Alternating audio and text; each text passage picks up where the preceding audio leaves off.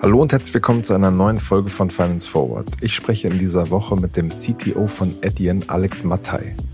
Der Deutsche begann seine Karriere bei einem Startup von Rocket Internet und wurde dort auf eine Payment-Firma aufmerksam, die gerade mit den ganzen Rocket Ventures zusammen expandierte.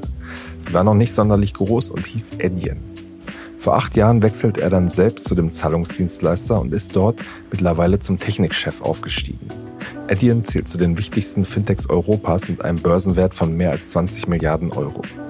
Über die Konkurrenz zu Stripe, die Rocket Internetkultur und die Zukunft von Payments habe ich mit ihm im Podcast gesprochen. Viel Spaß damit.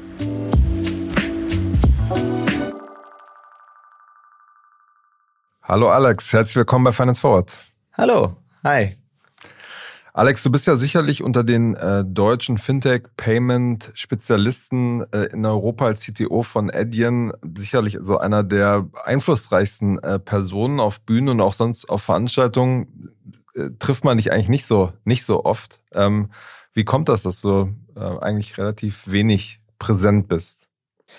Ähm, Fokus, würde ich sagen. ähm, es ist jetzt nichts, was mir so äh, ganz natürlich von der Hand geht. Und die Sachen, die ich äh, besonders gut kann, die äh, sind eher im individuellen Gespräch mit Kunden, mit, äh, äh, mit anderen Technikern, intern, aber auch extern.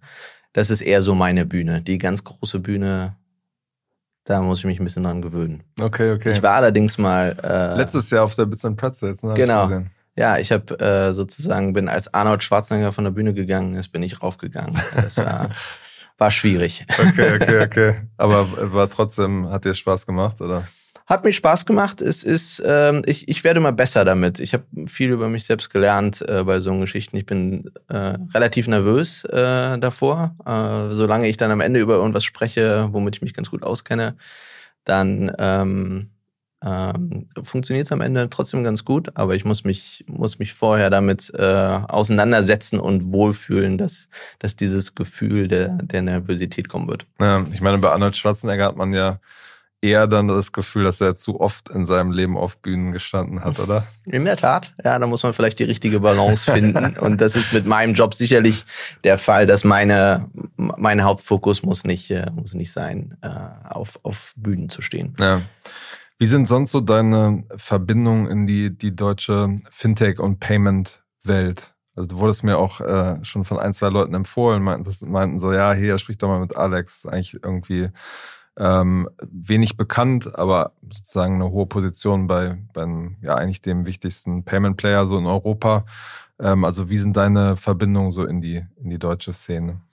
Ja, also ich glaube, am Ende ist die Payment-Welt relativ klein. Ähm, äh, man kennt sich. Viele Leute waren vorher bei anderen Firmen oder bei Kunden äh, und sind dann Experten geworden. Viele äh, bei Wirecard auch. Viele bei Wirecard, in der Tat. Aber auch äh, viele waren bei Adyen und haben dann was Eigenes angefangen. Ähm, insofern sind da, sind da einige Verbindungen. Ich war vorher bei Rocket, ähm, daher kenne ich einige Leute. Also ich, man kennt sich ganz gut äh, innerhalb der Szene. Ähm, und ähm, das macht mir auch Spaß, äh, da in Kontakt zu bleiben.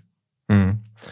Wen siehst du da so als so wichtige Personen in der deutschen äh, Payment-Welt? Ah, ich würde da jetzt gar nicht einen spezifisch rausnehmen. Ich glaube, ich glaube, dass, äh, dass Deutschland oft ein bisschen underestimated wird, ähm, was, was das so angeht. Ich glaube, wir haben, wir haben einige ganz gute Beispiele, wo wir sozusagen den Markt revolutionieren. RatePay finde ich zum Beispiel eine Firma, die, die sagen wir mal, eine, eine Zahlmethode, die irgendwie schwierig war, äh, relativ komplett umgekrempelt hat und aber auch wirklich einen Mehrwert geschaffen hat. Da bin ich viel im Kontakt gewesen. Ich finde, SumUp ist eine tolle Firma, die äh, weltweit äh, äh, dolle Eindruck schindet ähm, und ähm, die auch von, von wirklich guten Leuten gemacht werden, die eine, die eine Long-Term-Vision haben, äh, ähnlich wie Adyen, ähm, mit, mit den Personen im Kontakt zu bleiben und sich auszutauschen und zu sehen, auch wo, äh, wo man sagen wir die, die Trends sieht ähm, ähm, und sich da auszutauschen. Das macht Spaß. Hm.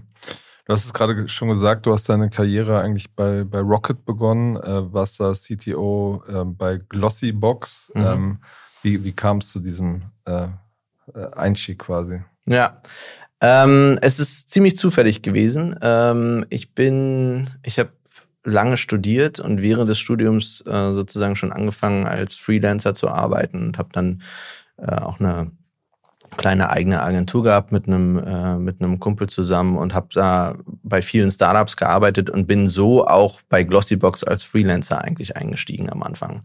Ähm, relativ früh, ähm, da waren die neun Monate alt oder sowas in der Richtung und habe dann eine Weile als Freelancer gearbeitet und als sich da sozusagen diese Position eröffnet hat, ähm, äh, bin ich eingestiegen und war dann drei Jahre ungefähr äh, da CTO und bin darüber in die, in die Welt von Rocket Internet gekommen. Das ist tatsächlich eine sehr steile Learning äh, äh, Curve für mich gewesen. Ähm, aber hat, hat viel Spaß gemacht, ehrlicherweise. Ähm, war das noch, war da noch Jana Enstahler, die jetzt bei Hülle der Löwen ist, war da die Chefin oder? Ja, die ersten paar Monate. Äh, nicht mehr so lange, als ich da war. Äh, vor allem Charles Aberkron und Brigitte Wittekind äh, waren damals die, äh, die CEOs und äh, ich bin ein CTO geworden. Mhm.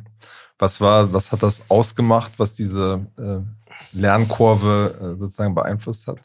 Also das schnelle Wachstum vor allem äh, und sozusagen die, die, ähm, dieser Fokus darauf äh, zu gucken, wie man Sachen beschleunigen kann äh, in, ähm, in viel Ungewissheit hinein. Wir sind innerhalb von ja, ungefähr einem Jahr in, äh, in über 20 Länder äh, ge, ähm, gewachsen. Und es war sowohl vom vom technischen her eine Herausforderung, aber ehrlicherweise bei Glossybox äh, auch eine große logistische Auf, äh, ähm, äh, Anforderung gewesen. Und da sozusagen immer weiter zu treiben, ähm, das war schon ganz spannend. Was mich ein bisschen gestört hat und wo, was dann auch eine Learning Experience für mich war, auf jeden Fall, war, dass es eben so ein bisschen ohne Verluste war. ähm, und das hat mich, das habe ich dann irgendwann nicht mehr so gemacht. Ähm, An welchen Stellen hat man das gemerkt? Also es war zum Beispiel wirklich eine, eine Hiring- and Firing-Mentalität. Also mhm. wir sind ganz schnell zu über 400 Leuten gewachsen und dann, äh, als irgendwann das Funding ausblieb, mussten wir auch ganz schnell wieder sehr viel kleiner werden.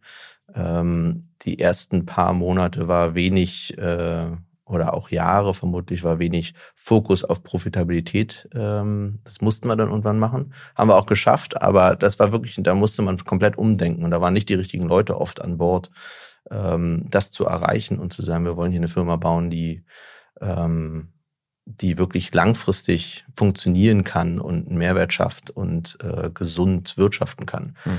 Und tatsächlich ist das ein Riesenunterschied zu Adyen. Ähm, einer der Gründe, warum ich, äh, warum ich das so spannend bei denen fand, dass da eine ganz andere Vision dahinter steckte. Hm. Ist irgendwie auch interessant, wenn man so zurückblickt, dass es diese Phasen ähm, auch jetzt vor dem Hype-Cycle 2021 und dann 22 sozusagen der, der Abschwung ja. in der Tech-Welt auch immer schon wieder gab, dass man erst sozusagen so auf ganzes Wachstum gegangen ist, die Investoren gesagt haben, haut raus, haut raus, haut raus. Und dann gesagt wurde, irgendwie ein paar Monate später, ja, wo sind denn die Gewinne? Ihr müsst alles umkrempeln. Und genau was du beschreibst, äh, ist ja quasi die harte Phase, die viele Unternehmen jetzt gerade irgendwie durchmachen müssen. Ne? Ja. Ja, das, das ähm, äh, gab es tatsächlich immer mal wieder, ähm, glaube ich, dass es schwieriger war, Geld einzusammeln und leichter war, Geld einzusammeln. Und ähm, ich bin mir nicht sicher, ob es so eine gute Idee ist, da immer komplett einzusteigen auf den aktuellen Trend, sondern ich glaube, eine eigene Idee davon zu haben, wie es funktionieren kann und ein bisschen langfristiger äh, zu überlegen ähm, und auch zu wirtschaften dann ist was, was, was ganz gut funktioniert. Ja. Glaube ich. Und ein bisschen unterschätzt wird. Ja. Wie, wie war das dann für dich, äh, quasi bei, bei Adyen anzufangen? Was war das für eine Firma, an die du da gekommen bist zu der Zeit? Das war ja vor äh, ungefähr achteinhalb Jahren bist du bei Adyen ja. eingestiegen. Ja, ähm, ich bin vor achteinhalb Jahren eingestiegen. Adyen waren damals ungefähr 200 Leute äh, weltweit. Und es ist natürlich eine komplett andere Firma gewesen, als es heute ist. Ähm, ich kannte sie allerdings, weil es auch eine relativ enge Rocket Internet äh, Adyen Verbindung gab. Äh, das über heißt, wen kam die? Ja, ehrlicherweise kam die über CityDealer und Groupon. Das war einer der größten äh, Adyen-Kunden am Anfang. Ähm, und da gab es eine, eine wirklich schöne Synergie. Sie wollten äh, sehr schnell äh, mit MyCityDeal und dann später Groupon sehr schnell Märkte besetzen. Und Adyen war auch in einer Phase, dass sie sozusagen noch nicht so viele Händler hatte, aber sich einen globalen Footprint erarbeiten wollte. Und das war eine schöne Synergie da. Damals hat äh, Groupon gesagt, wir wollen hier in den Markt in drei Wochen und Adyen konnte es bauen und dann ging das sozusagen von einem Markt in den nächsten und so ist Groupon global gewachsen und Adyen eben auch. Ähm, und darüber ist gab es einen Rahmenvertrag mit mit äh, Rocket, äh, über auf den den Adyen, äh, den Glossybox auch genutzt hat. Deswegen kannte ich ähm, sozusagen Adyen eigentlich, als es noch viel, viel kleiner war, als dann, als ich eingestiegen bin. Als meine Zeit bei Glossybox zu Ende gegangen ist, habe ich ein bisschen überlegt, was ich als nächstes machen will. Und ich wollte ziemlich explizit nicht mehr CTO sein. Ähm, weil ich das hat eben, nicht geklappt. Hat nicht, naja, es hat eine ganze Zeit lang geklappt. Ähm, oder zumindest nicht mehr so äh, sage ich mal. Also ich habe wirklich lange überlegt, es gab viele Optionen hier in, hier in Berlin irgendwie wieder in ein Startup einzusteigen ähm, und habe mich dagegen entschieden, vor allem wegen dem Team. Ich war stark beeindruckt von den Foundern. Wie gesagt, Adyen war viel kleiner. Über die Zeit kannte man die dann ein bisschen äh, und auch von den Leuten, die sie so geheiert haben.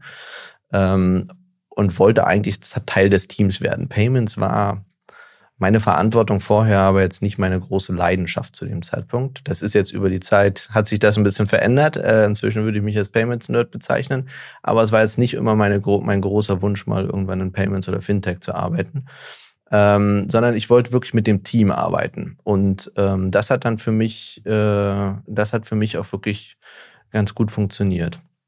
Gab es denn da noch andere Leute, die von, von Rocket äh, rübergegangen sind? Also gab es abseits dieser geschäftlichen Beziehung auch noch einen personellen Austausch? Weil sonst ja irgendwie auch schon, schon spannend, dass, äh, dass diese enge Verbindung gab, aber äh, Rocket da eigentlich nie richtig von profitiert hat, also zum Beispiel nicht investiert hat. Ja, bin mir nicht sicher. Also es gab bestimmt ein paar Leute, die bei Rocket gearbeitet haben. Es ist jetzt aber, glaube ich, kein ganz, ganz tiefer Austausch gewesen. Ähm, Investitionsgespräch, soweit ich weiß, gab es mal. Ähm, die dann aber, klar, soweit ich weiß, nicht funktioniert haben äh, oder nicht äh, am Ende nicht, äh, ja, nicht abgelaufen sind. Ja.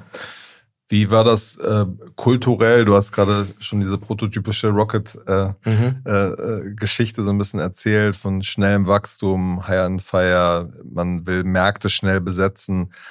Wie hat sich das von, äh, von Adyen unterschieden, als du da ja. reingegangen bist? Ja, ich glaube, was, äh, was Adyen unterscheidet, ist, dass ähm, es von Anfang an eigentlich, und da gibt es eine Geschichte zu, ähm, sozusagen eine, die Idee war, die fundamental ähm, die Industrie aufzurütteln und anders anzugehen. Und man war sich bewusst darüber, dass es, dass es da seine Zeit dauert und dass man, um das zu erreichen, einen relativ äh, Long-Term Horizon haben muss äh, wie man, sagen wir mal, die technische, ähm, die technische Plattform baut, aber auch wie man regulatorisch rangeht, welche Rolle man spielen will, wie man wachsen will, was für Kunden man haben will. Äh, die Vision war relativ früh klar. Die Gründer oder ein Teil des Gründerteams hatte eine andere Firma vorher, auch eine Payments-Firma. Ähm, und da war, glaube ich, am Ende so ein bisschen das Gefühl, wir hätten mehr erreichen können, wenn wir nicht verkauft hätten. Ähm, und da, da blieb so ein, so ein ungutes Gefühl übrig. Wir haben eigentlich unsere Chance ein bisschen vertan. Und daher kam die Idee, hey, lass uns mal nochmal versuchen. Lass uns mal sozusagen auch mit dem Wissen, mit der Erfahrung eine neue Firma bauen, aber dann eben mit der Idee, dass es langfristig funktionieren muss. Und da sind viele der Entscheidungen, die so getroffen werden die ganze Zeit, die, die sozusagen, die basieren immer noch darauf. Zum Beispiel, dass wir bis heute keine Akquisition von einer anderen Firma gemacht haben. Die Frage kam ja immer rund um Wirecard auch, ne? ob ihr da Reste quasi kaufen genau. wollen würdet oder nicht. Genau. Und der, der Hauptgrund ist zweierlei, denke ich. Zum einen auf technischer Basis glauben wir, dass es extrem aufwendig ist, eine andere Plattform richtig gut zu integrieren. Ähm, es ist fast unmöglich oder zumindest mit großen Opportunity Costs äh, verbunden. Das heißt, was fast immer passiert ist, dass beide Plattformen irgendwie weiter leben und vielleicht ein Layer drumherum gebaut wird oder sowas in der Richtung. Aber das ist eben dann auch langfristig äh, eine ziemlich ungünstige Situation, weil man eben Innovation nicht mehr nur an einer Stelle treiben muss, sondern an mehreren. Und wir glauben auch, sagen wir mal, kommerziell ist es nicht so eine richtig gute Idee, weil du eben zwar den Vertrag übernimmst, aber ähm, sagen wir mal nicht die Werte. Und wir versuchen mit unseren Partnern zusammenzuarbeiten auf einer Basis von Innovation. Wir glauben, wir können wirklich was bringen zu ähm, zu, zu ihrem Wachstum, indem wir Payments anders machen, indem wir Fintech anders machen, indem wir ihnen neue Märkte oder neue Arbeitsweisen erschließen. Äh, und das ist der Grund, mit allen zusammenzuarbeiten. Vorher bei Wirecard zu sein und dann zu Adyen ist ziemlich ja, losgelöst davon. Das heißt, dann irgendwo anders hinzuwechseln, ist relativ leicht. Deswegen haben wir es auch nie so richtig als Wachstumstreiber gesehen. Mhm. Kurzfristig kann es relevant sein, aber wenn man, sagen wir mal, fünf, zehn Jahre weiterdenkt, dann, dann glauben wir, dass das meistens nicht die richtige Entscheidung ist. Ja, wie hat sich diese, diese Kultur dann, äh, wie, wie hat sich die angefühlt? Wie, wie habt ihr die ausgelebt? Also was für eine Firma war das? Ja, also ich bin sehr beeindruckt davon damals gewesen, dass das so, so implementiert wurde sozusagen und wusste am Anfang nicht so richtig, wie das eigentlich gemacht wird. Ähm, ich will mal ein Beispiel geben. Als ich bei Glossybox war, haben wir, ich war da vier Jahre und in der Zeit hatte ich vier verschiedene Account Manager von Adyen. Und ich war ziemlich zufrieden mit dem ersten. Ähm, und dachte dann, als der hat mir dann irgendwann gesagt, hey, der wurde übrigens später der COO von Adyen, als der gesagt hat, hey, ich werde äh, werd promoted, übernehme hier irgendwie Head of Account Management, ähm, kommt ein neuer. Ähm, da dachte ich, ja, blöd, blöd gelaufen. Kann ich verstehen, warum der jetzt äh, pro gepromotet wird, aber wir kriegen halt irgendwie den neuen und der wird seine, keine Ahnung haben.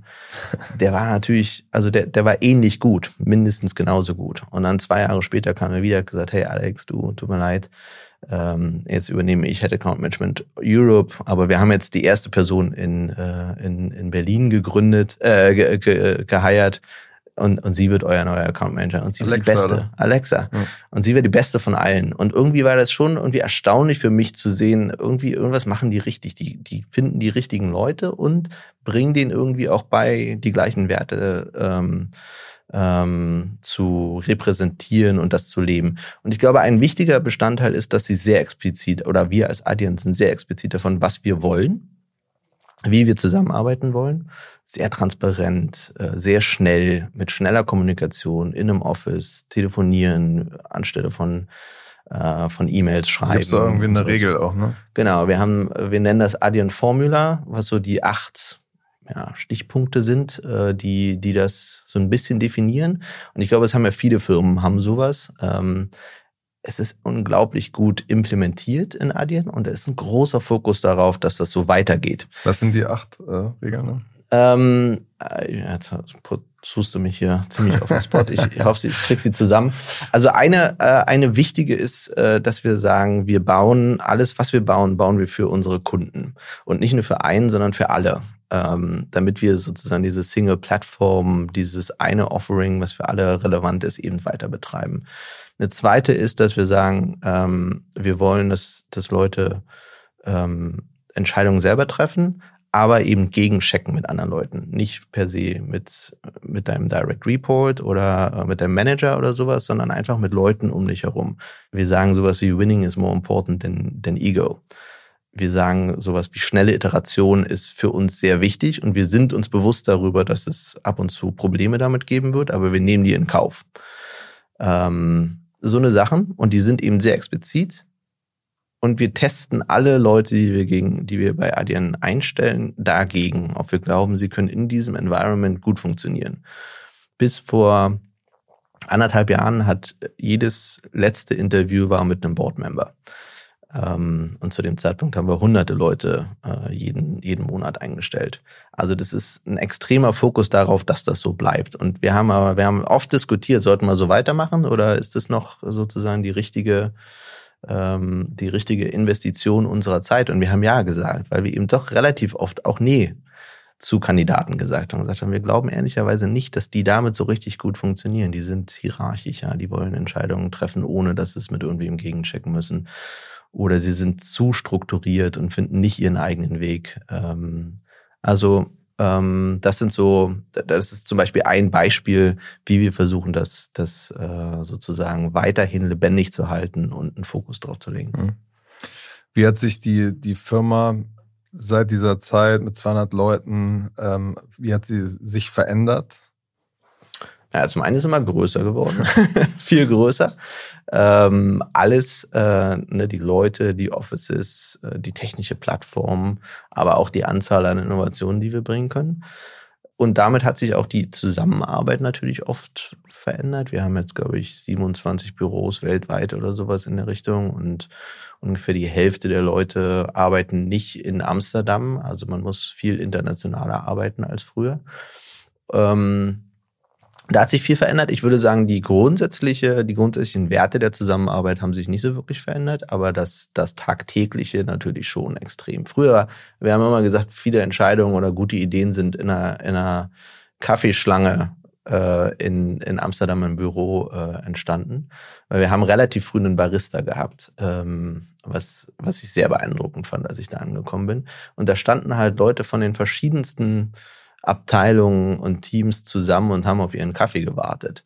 Und da quatscht man natürlich miteinander und sagt, hey, und funktioniert's? Äh, was machst du so gerade? Und kann ich dir irgendwie helfen? Oder da sind Ideen entstanden. Und das funktioniert so nicht mehr, weil heutzutage haben wir, keine Ahnung, sechs oder sieben Baristas in, äh, in Amsterdam. Und man geht auch mit seinem eigenen Team heutzutage oder mit irgendjemand hin und steht da. Also die Art und Weise hat sich natürlich ein bisschen verändert, einfach weil es so groß ist. Ähm, aber die grundsätzliche, die grundsätzliche Kultur, die versuchen wir beizubehalten. Hm. Was hat sich ähm, seit, dem, seit dem Börsengang für euch als, als Firma so verändert? Ähm, weil ich meine, gerade ja, die Rocket Startups zum Beispiel sind ja auch dadurch geprägt, dass sie quasi gerade private sind äh, und mhm. dadurch schnell agieren können, wenig transparent nach außen sein müssen, was Zahlen angeht. Also wie, wie hat sich da die Arbeit verändert? Ja, gar nicht so sehr. Ähm, wir haben zum Glück äh, den, den IPO gemacht, um einfach weiter wachsen zu können. Wir waren einfach eine sehr große Firma, die es lange gab, wo Investoren irgendwann mal sozusagen einen, einen, Weg nach draußen finden wollten, sozusagen. Wir hatten nicht die Notwendigkeit, Geld einzusammeln. Wir waren profitabel und wir waren vorher schon eine Bank. Das heißt, auch regulatorisch hat sich nicht so viel für uns verändert.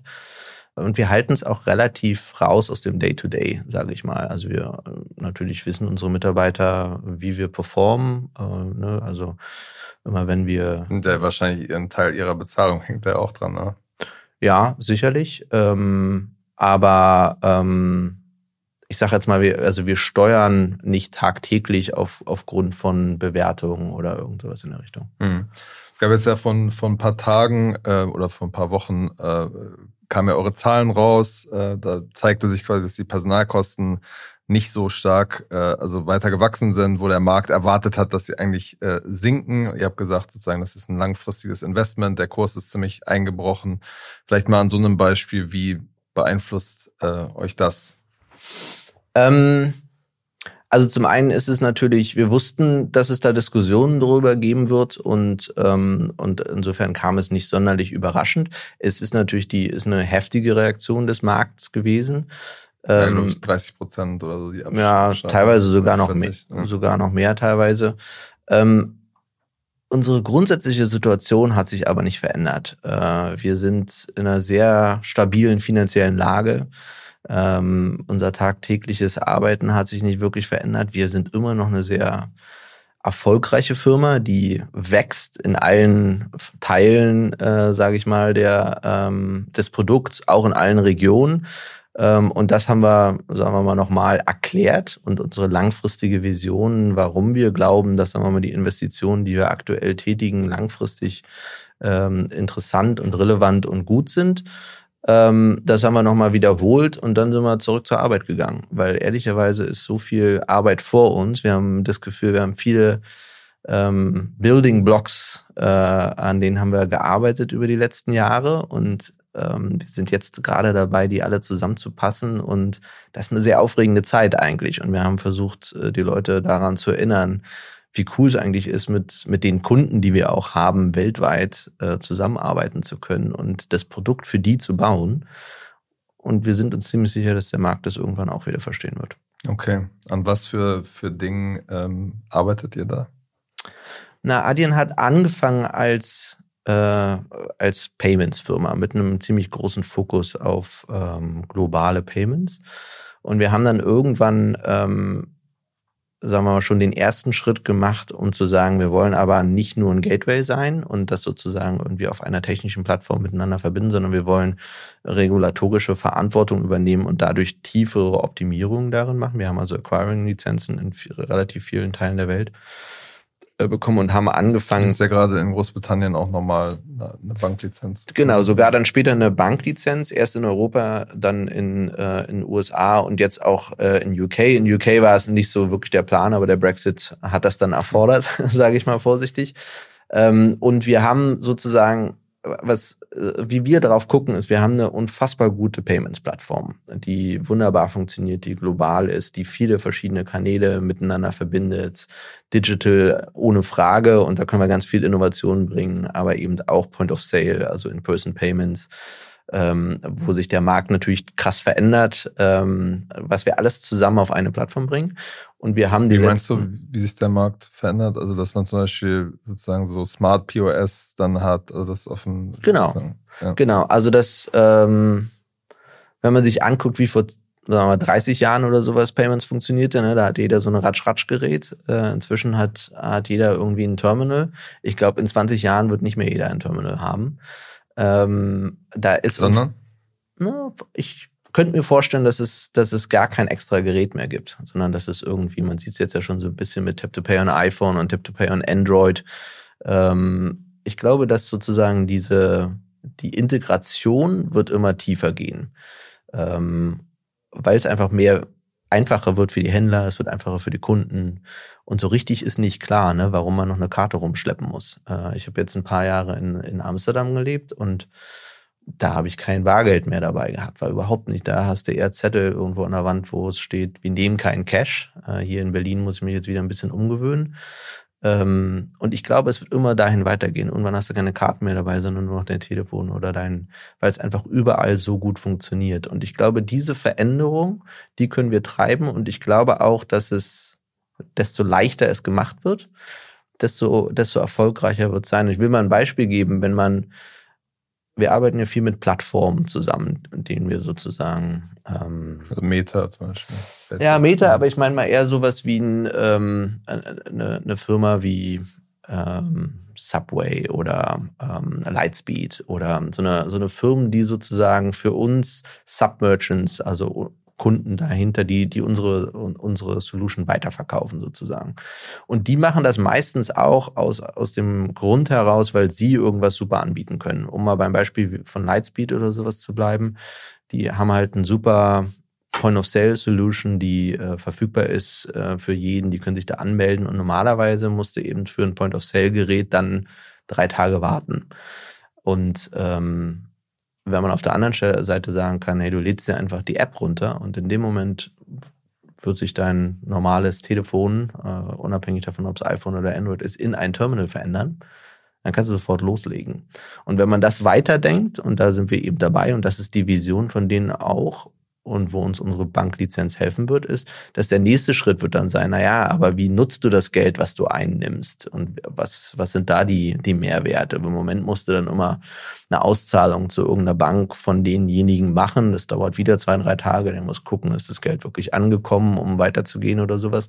Aber wir haben eine Banklizenz. Das heißt, wir können helfen, in der gleichen Sekunde ein Bankkonto zu öffnen und dann ist das Geld eben sofort da. Und wenn das Geld sofort da ist, dann kannst du auch sofort wieder benutzen und ja, eine Kreditkarte äh, ausstellen, um damit bezahlen zu gehen oder sowas. Und die muss nicht per se ausgedruckt werden und per Post geschickt werden, sondern die kann virtuell sein und da kannst du sofort in den nächsten Laden gehen und dir was von kaufen.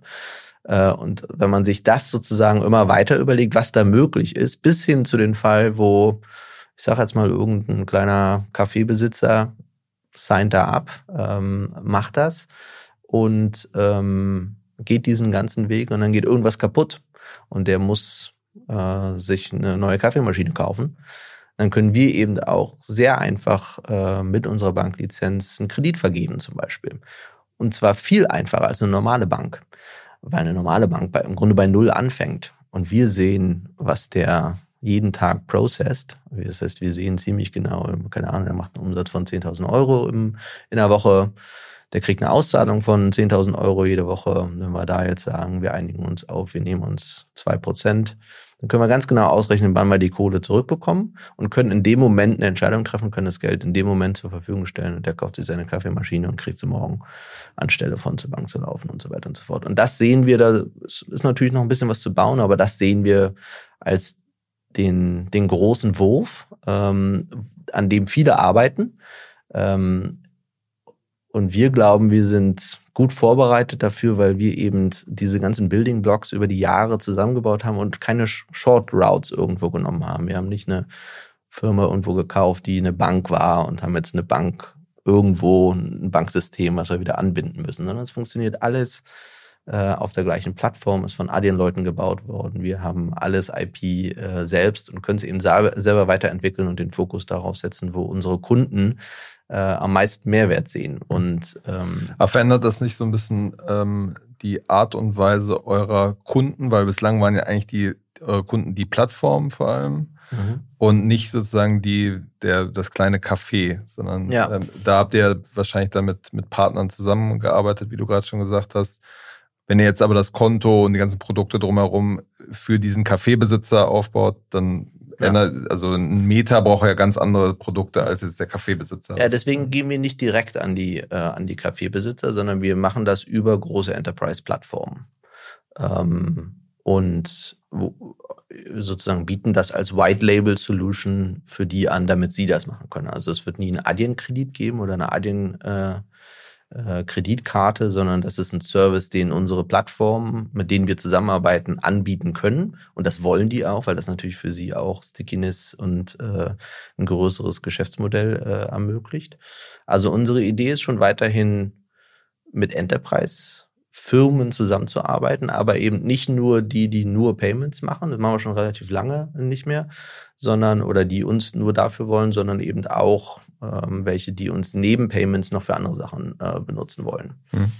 Wie blickt ihr auf diese Frage? Ähm, ist es nicht dann irgendwann auch sinnvoll, die andere Seite dieser Transaktion auch zu bedienen, also die, die Endkundinnen und Kunden? Wenn man sich ja zum Beispiel Block, also früher Square anguckt, kann man das ja so als Langfristvision weiterdenken. Die machen diese Terminals äh, als Square, haben gleichzeitig Cash-App und irgendwann, wenn, wenn es wirklich richtig groß wird, hat man quasi ein geschlossenes System. Mhm.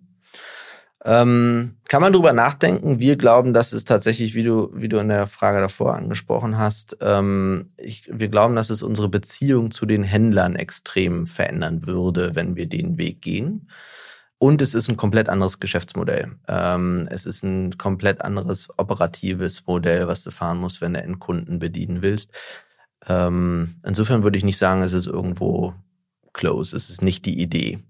Wir glauben, dass wir sehr gut darin sind, zusammen mit, äh, mit großen Firmen ähm, oder mit großen Enterprise ähm, Businesses zu überlegen, wie man denen gut helfen kann. Und wir versuchen uns selbst auch von technischer Weise so aufzustellen, dass wir eben sehr gut äh, darauf reagieren können, besser als andere. Das ist das, was uns, glaube ich, auszeichnet. Ähm, und wir gehen dann immer den extra Schritt zu sagen, auch Teil der Adyen Formula, by the way, ähm, zu sagen, wenn wir für irgendwen was bauen, dann machen wir es für alle verfügbar, auch wenn es nicht jeder nutzt am Anfang. Aber langfristig kann das ganz gut funktionieren. Ähm, und das ist was, was uns gut was, was uns gut geholfen hat in der Vergangenheit. Und da machen wir weiter. Ähm, Adyen jetzt selbst als Endkundenmarke aufzubauen und damit erfolgreich zu sein, ist relativ unwahrscheinlich. Ja. Wie seht ihr euch äh, in Abgrenzung zu, zu Stripe? Die sind ja quasi von, von unten, also von Longtail gekommen, also von kleinen Händlern, Online-Shops und sind aber jetzt auch in das Segment der Großkunden äh, vorgestoßen. Ihr werdet oft sozusagen so nebeneinander gelegt auch. Mhm. Wie, wie seht ihr diesen Vergleich? Naja, es gibt natürlich allgemein relativ viele ähm, ähm, Wettbewerber. Ähm, und das Gute ist, dass der Markt groß genug ist für viele, äh, auch für viele erfolgreich zu sein.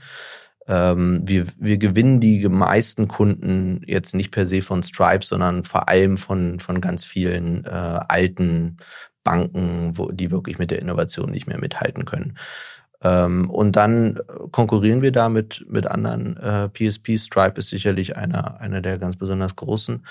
Ähm, unser Hauptunterschied von, von meiner aber ich bin natürlich auch der Techniker.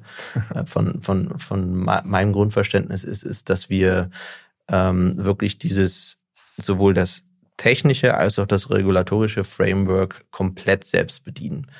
Ähm, und das eben nicht nur in einem Markt, sondern, sondern global. Und was auf, macht das für einen Unterschied aus deiner Sicht?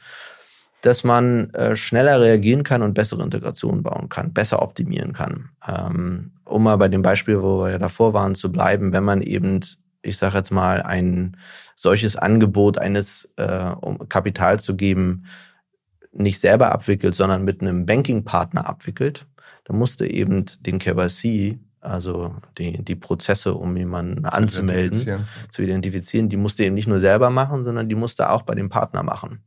Dann kann es sein, dass du sagst, der ist ein guter Kunde und der jemand andere nicht oder der war gut zum Payment Processen, aber vielleicht nicht, um äh, Capital Loan zu geben.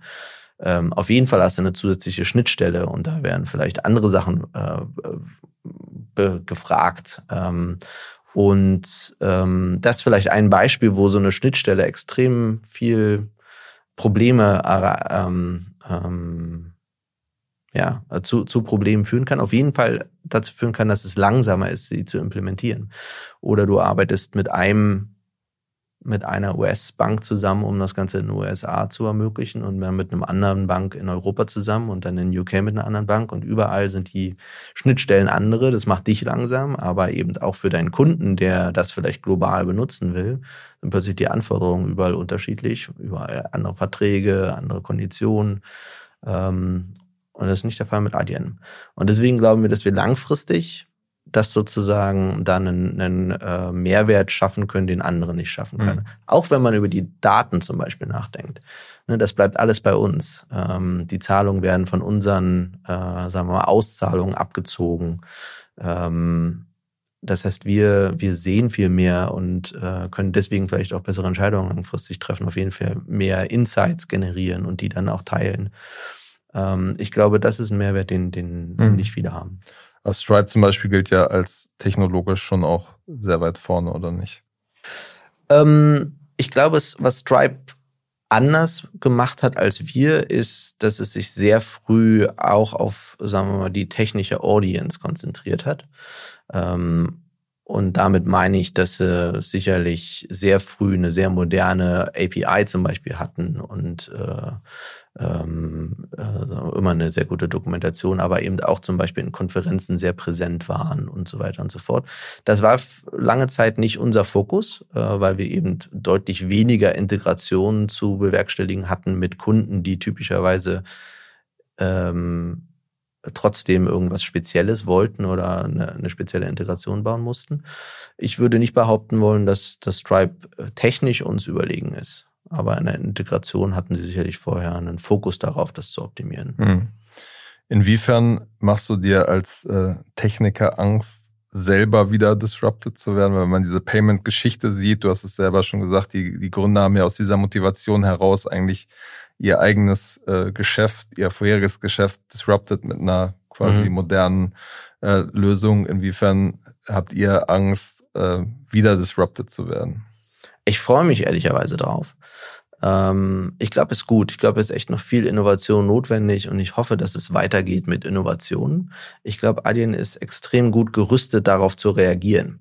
Ähm, besser als viele andere ähm, und auch besser als viele kleine Firmen, die vielleicht eine Innovation erstmal treiben können und dann ähm, äh, das aber schwierig äh, wird, sagen wir mal, zu skalieren und auch an, an, die, an die großen Kunden zu bringen. Wir sind eigentlich in einer ziemlich luxuriösen Situation, weil wir unfassbar tolle Kunden haben, äh, weltweit, die, die, die uns oft lieben und äh, weiter mit uns zusammenarbeiten wollen.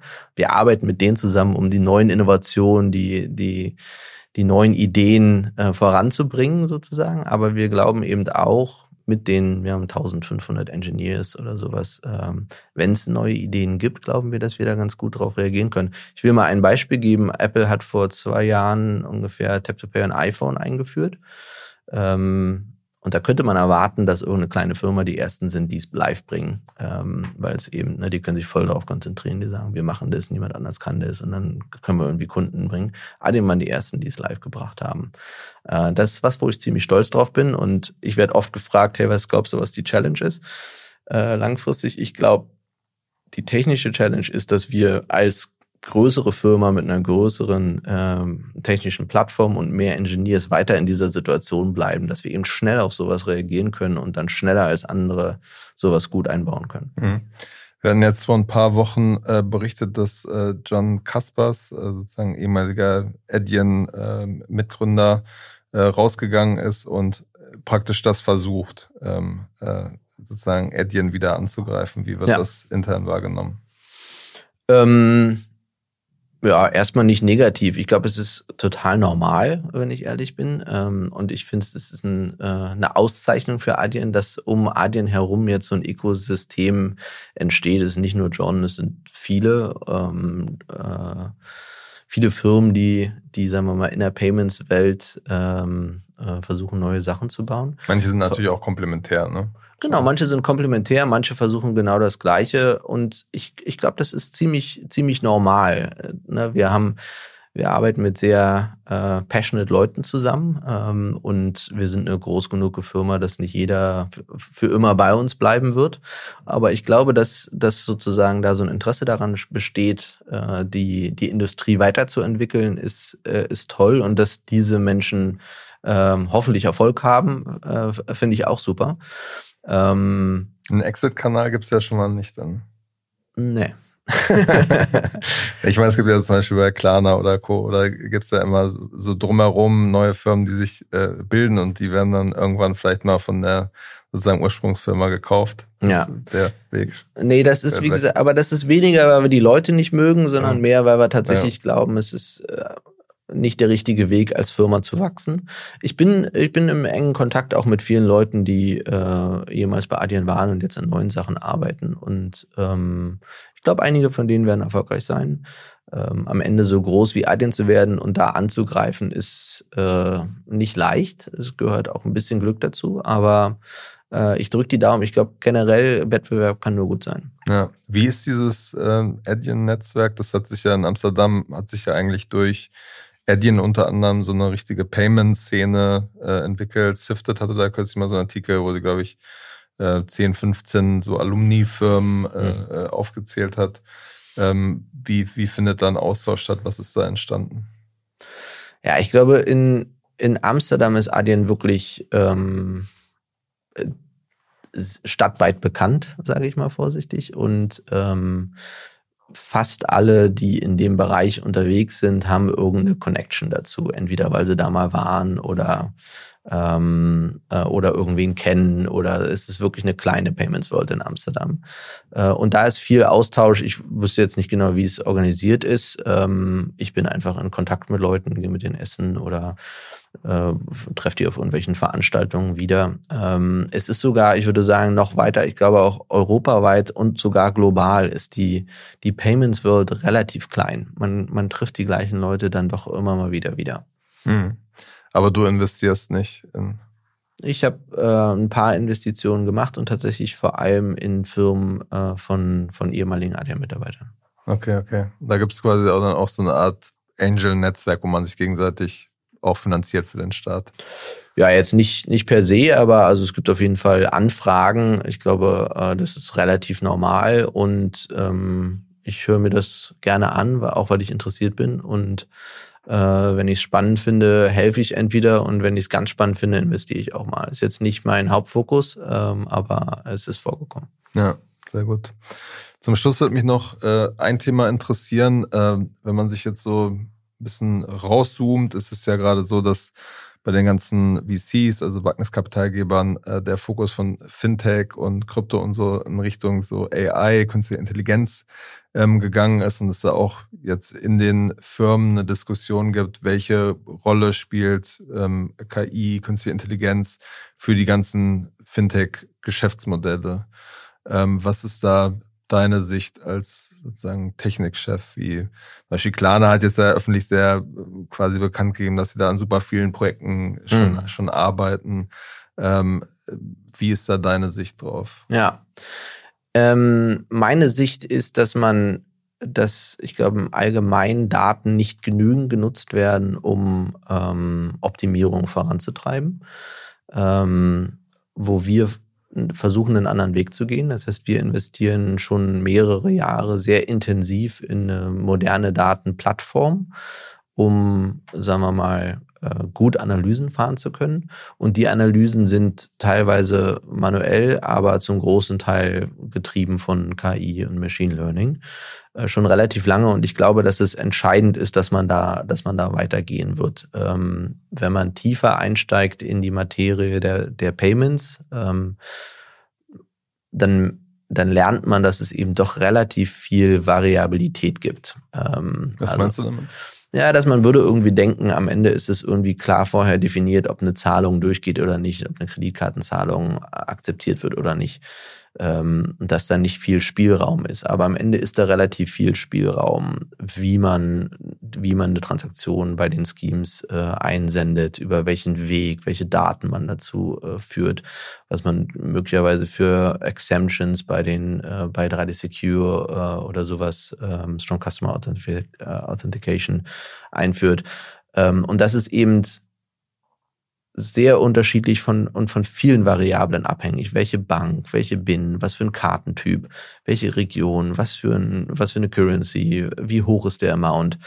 Ähm, und darüber kann man extrem viel optimieren und wir sehen das. Wir machen das schon relativ lange. Ähm, und da ist, da ist sehr viel Spielraum, äh, Sachen zu optimieren. Und ähm, das hört sich aber noch nicht, nur, nicht so nach crazy Rocket Science an.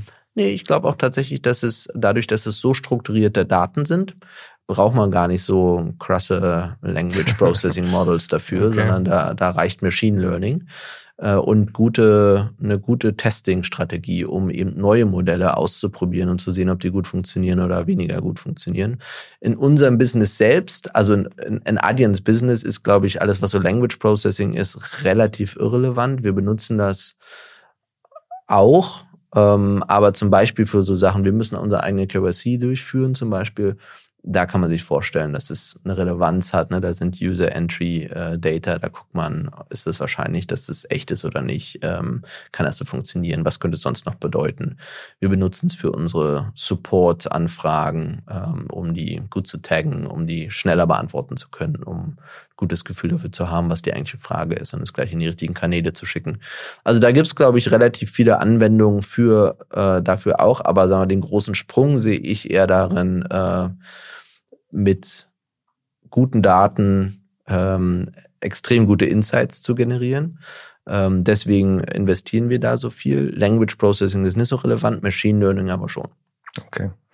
Alles klar, die Zeit ist schon um, Alex. Wir haben, glaube ich, einen guten Eindruck äh, gekriegt, wie du äh, über deine Laufbahn und wie, wie es so ist, bei Adyen zu arbeiten. Vielen Dank auf jeden Fall für deine Zeit und bis zum nächsten Mal bei Finance Forward. Vielen Dank, dass ich hier sein durfte.